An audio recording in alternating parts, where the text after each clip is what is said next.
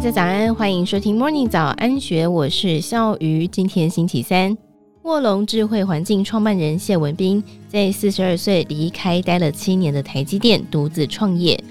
他如何用 AI 水处理技术，让这家只有两岁五位员工的新创拿到半导体石化大厂的订单？新创公司卧龙智慧环境创办人谢文彬正在教客户，也就是台湾自来水公司旗下的青州净水厂员工判读系统，制作会在宜兰的净水厂导入他们的人工智慧 AI 技术，提升五结以及东山乡的民生用水及饮水品质。二零二一年成立的卧龙智慧是国内少数以 AI 处理污水的公司。曾经达到水回收率超过六成、化学药剂量省下三成的记录。从养殖业者、台水，甚至是规模大他成千上万倍的半导体石化业龙头，都是客户。不止如此，公司成立的第二年就赚钱，还入选伟创加速器的七家新创。今年四十五岁的创办人谢文彬，原本在台积电担任常务工程师，中年辞职独资创业的他，是如何缴出亮眼的成绩？废水净化、回收利用等水处理技术是谢文彬已经钻研十多年的领域。在台积电工作期间，他发现，即便是在科技业，水处理仍然是仰赖人力加药跟监测。一般来说，水质监测靠感应装置，但是长时间泡在水里容易故障，或者是因为脏污而发出错误的警报。台积电就聘了十几个人，每天在保养感应器。但是很多企业根本没那么多的人力跟资金，再来净化污水必须加药去除水中的污染物，影响水质干净度以及后续能否排放，通常都必须靠经验来决定药量。但是经常会因为加药过量或是不足，导致水质的不稳定。谢文斌回忆起自己曾经在台湾人工智慧学校学习 AI 技术，心里想着或许能够结合水处理解决产业痛点。加上原先工作日夜轮班，引起胃病复发，让他有了专攻这个领域的念头。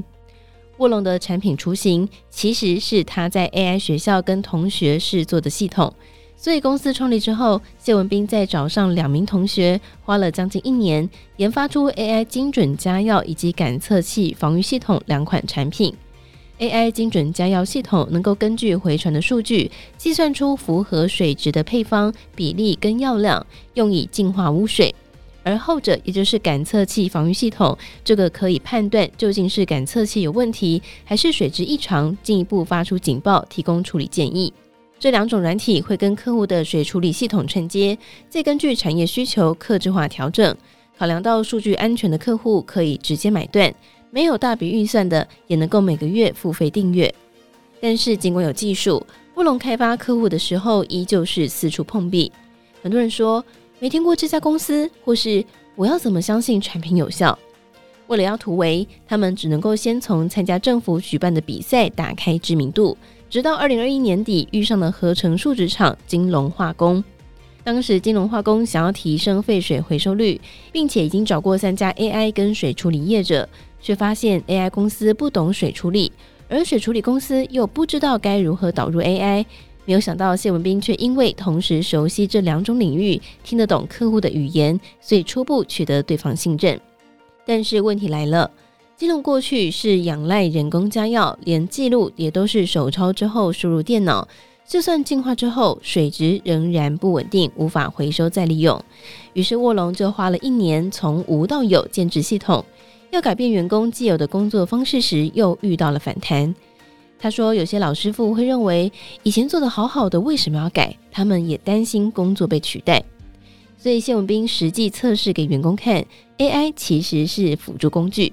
他复制并集结师傅的经验，让加药更加精准，这才说服他们。经过三个月的实验，金龙发现，光是加药，AI 精准度就比人工高出了十倍，所以决定要买下系统。”这让卧龙进账了成立以来的第一桶金。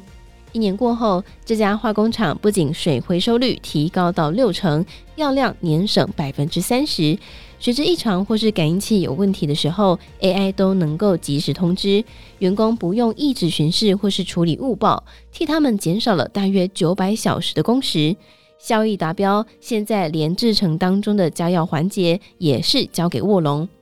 谢文斌指出，科技传产大厂对水处理的需求最为迫切，未来会先从大厂切入。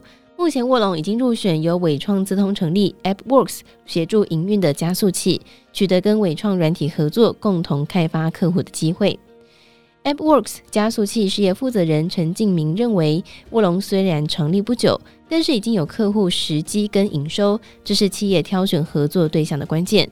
接下来就要观察公司是否能够扩大服务量能，像是提出更加有效率的商业模式，或是募集更多人才。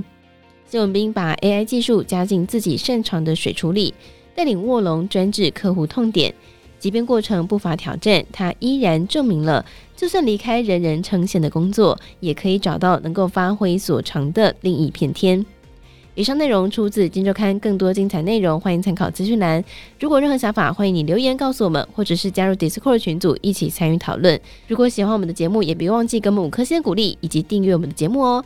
感谢大家的收听，祝福你有美好的一天。我们明天见，拜拜。听完 Podcast 节目，有好多话想分享，想要提问却无处可去吗？别烦恼了，现在只要点击资讯栏下方的 Discord 社群平台连接，输入昵称就可以立刻问问题，与主持人互动哦。让我们一起在学习的路上不孤单，等你来加入。